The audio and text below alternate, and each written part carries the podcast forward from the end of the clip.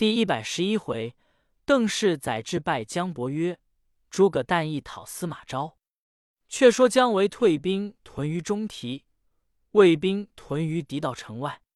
王金迎接陈泰、邓艾入城，拜谢解围之事，设宴相待，大赏三军。太将邓艾之功，深奏魏主曹髦，毛封艾为安西将军，假节领护东羌校尉。同陈泰屯兵于雍两等处，邓艾上表谢恩毕。陈泰设席与邓艾作贺曰：“姜维夜遁，其力已竭，不敢再出矣。”艾笑曰：“吾料蜀兵必出有五。”泰问其故，艾曰：“蜀兵虽退，终有乘胜之势；吴兵中有弱败之时，其必出一也。”蜀兵皆是孔明教演、精锐之兵，容易调遣。吴将不时更换，军又训练不熟，其必出二也。蜀人多以船行，吴军皆在汉地，劳役不同，其必出三也。狄道、陇西、南安、岐山四处皆是首战之地，蜀人或声东击西，指南攻北，吴兵必须分头守把。蜀兵何为一处而来？以一分当我四分，其必出四也。若蜀兵自南安、陇西，则可取羌人之谷为食；若出祁山，则有麦可就食，其必出五也。陈泰叹服曰：“公料敌如神，蜀兵何足虑哉？”于是陈泰与邓艾结为忘年之交。艾遂将雍、梁等楚之兵。每日操练，各处隘口接力营寨，以防不测。却说姜维在中提大设筵宴，汇集诸将，商议伐魏之事。令史凡见谏曰：“将军屡出，未获全功。今日桃溪之捷，魏人以服威名，何故又欲出也？万一不利，前功尽弃。”维曰：“汝等只知魏国的宽仁广。”急不可得，却不知攻魏者有无可胜。众问之，为答曰：“彼陶溪一败，挫尽锐气；吴兵虽退，不曾损折。今若进兵，一可胜也。吴兵传载而进，不致劳困；彼兵皆从汉地来迎，二可胜也。吴兵久经训练之众，彼皆乌合之徒，不曾有法度，三可胜也。”吴兵自出祁山，略超丘谷为食，似可胜也。彼兵虚个守备，军力分开，吴兵一处而去，彼安能救？无可胜也。不在此时伐魏，更待何日耶？夏侯霸曰：“爱年虽幼，而计谋深远，晋封为安西将军之职，必于各处准备，非同往日矣。”韦厉声曰。吾何谓比哉？公等休长他人锐气，灭自己威风。吾意已决，必先取陇西。众不敢见，唯自领前部，令众将随后而进。于是蜀兵尽离中提，杀奔岐山来。少马报说，魏兵已先在岐山立下九个寨栅。唯不信，引数骑凭高望之。果见岐山九寨势如长蛇，首尾相顾。唯回顾左右曰：“夏侯霸之言，信不无矣。此寨形势绝妙，只吾师诸葛丞相能知。今观邓艾所为，不在吾师之下。”遂回本寨，唤诸将曰：“魏人既有准备，必知吾来矣。吾料邓艾必在此间。”汝等可须张无旗号，据此谷口下寨，每日令百余骑出哨，每出哨一回，换一番义甲，旗号按青、黄、赤、白、黑五方旗帜相换。吴却提大兵偷出董亭，进袭南安去也。遂令鲍肃屯兵于岐山谷口，为晋率大兵往南安进发。却说。邓艾之蜀兵出祁山，早与陈泰下寨准备。见蜀兵连日不来诺战，一日五番哨马出寨，或十里，或十五里而回。艾平高望毕，慌入帐与陈泰曰：“姜维不在此间，必去董亭西南安去了。出战哨马只是这几匹，更换一甲，往来哨探，骑马皆困乏，主将必无能者。陈将军可引义军攻之，其寨可破也。破了寨栅，便引兵袭董亭之路，先断姜维之后。”吾当先引义军救南安，进取武城山。若先占此山头，姜维必取上归。上归有一谷，名曰断谷，地狭山险，正好埋伏。彼来征武城山时，吾先伏两军于断谷，破为必矣。太曰：吾守陇西二三十年，未尝如此明察地理。公之所言，真神算也。公可速去，吾自攻此处寨栅。于是邓艾引军星夜背道而行，进到武城山下寨已毕，蜀兵未到。即令子邓忠与帐前校尉失窜，各引五千兵先去断谷埋伏，如此如此而行。二人受计而去。艾令偃旗息鼓，以待蜀兵。却说。姜维从董亭望南安而来，至武城山前，谓夏侯霸曰：“晋南安有一山，名武城山。若先得了，可夺南安之势。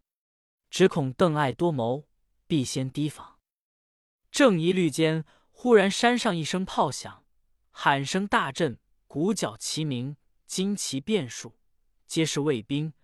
中央峰飘起一黄旗，大书“邓艾”字样。蜀兵大惊，山上数处精兵杀下，势不可当，前军大败。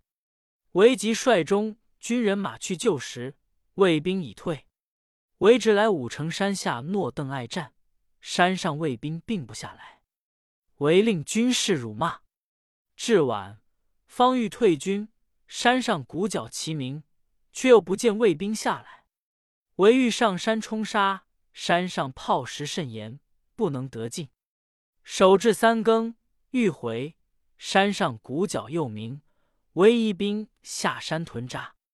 彼即令军搬运木石，方欲树立为寨。山上鼓角又鸣，魏兵骤至，蜀兵大乱，自相践踏，退回旧寨。次日，姜维令军士运粮草车仗，至武城山，穿连排定，欲立起寨栅。以为屯兵之计。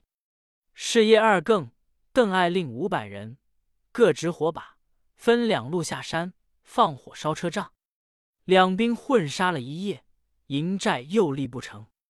为父引兵退，再与夏侯霸商议曰：“南安未得，不如先取上归。上归乃南安屯粮之所，若得上归，南安自危矣。”遂留霸。屯于武城山，韦进引精兵猛将进取上归，行了一宿，将及天明，见山势狭峻，道路崎岖，乃问向导官曰：“此处何名？”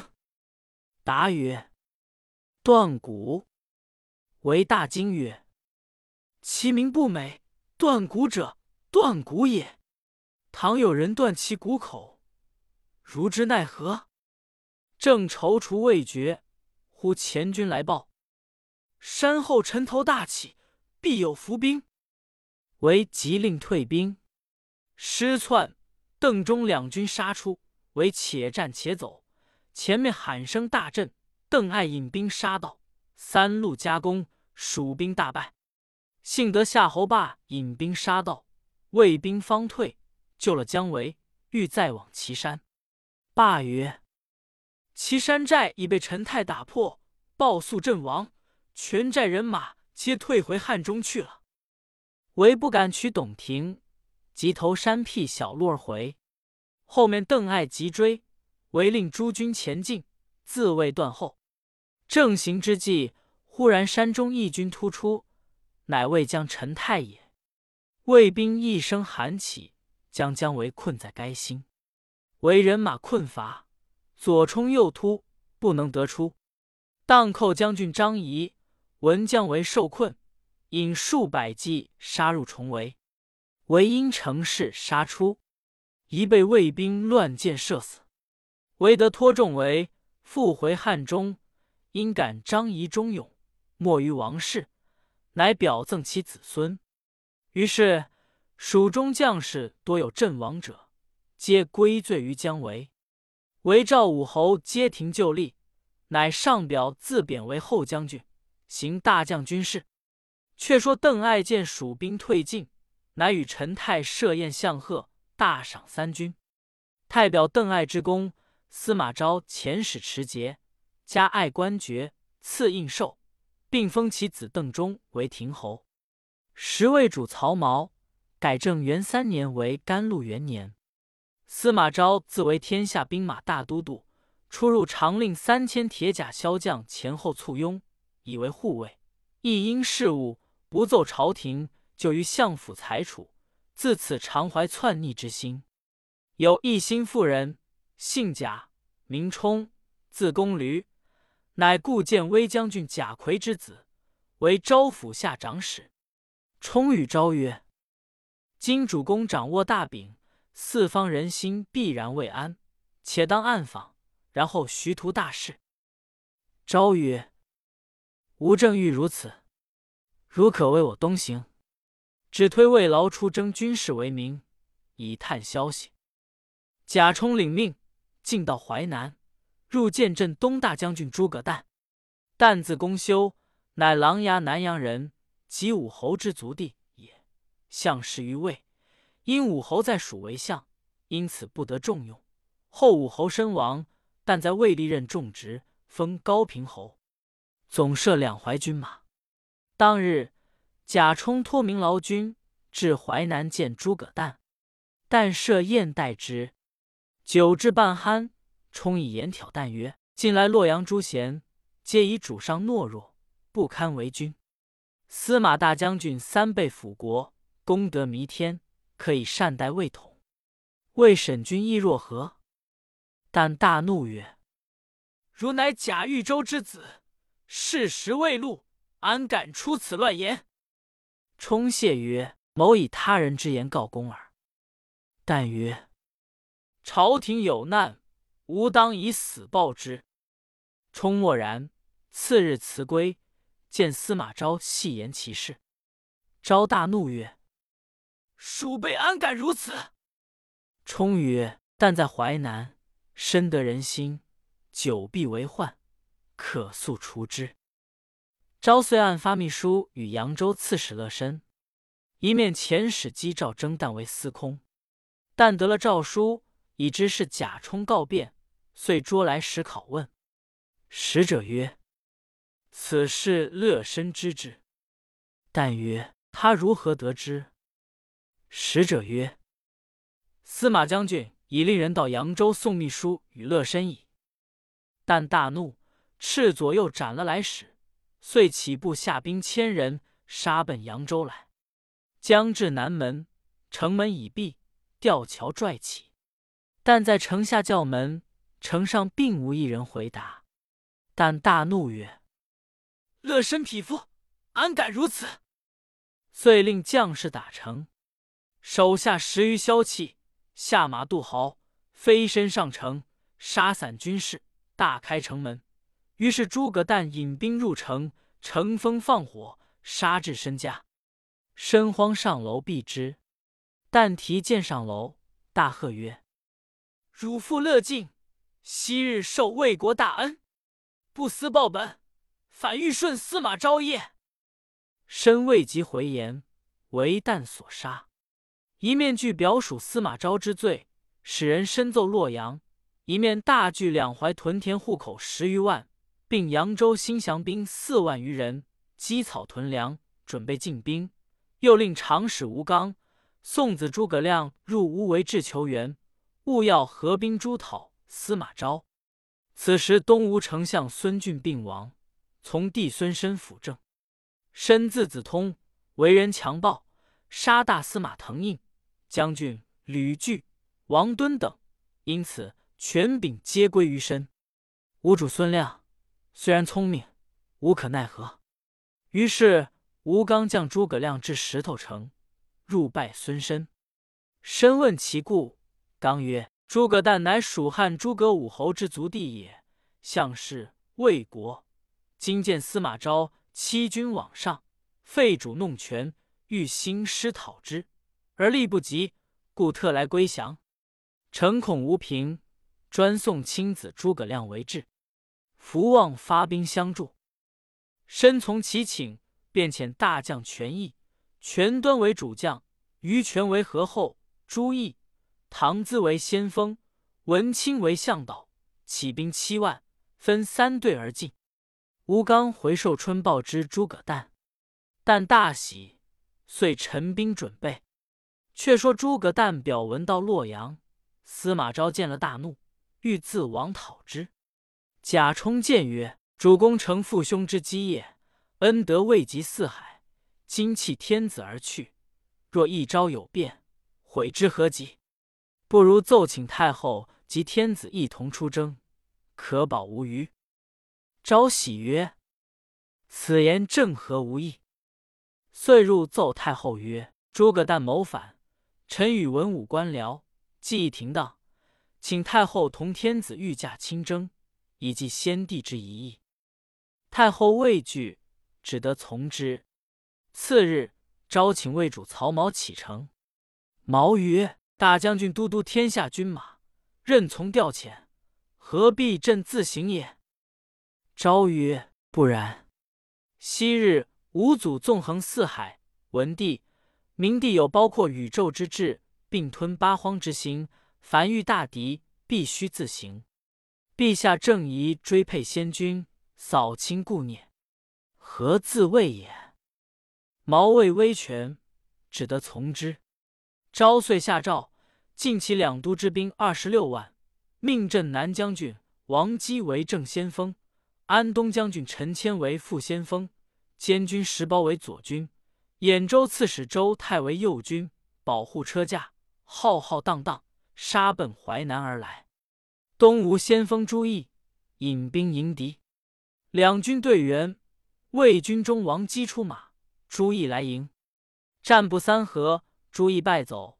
唐咨出马，战不三合，亦大败而走。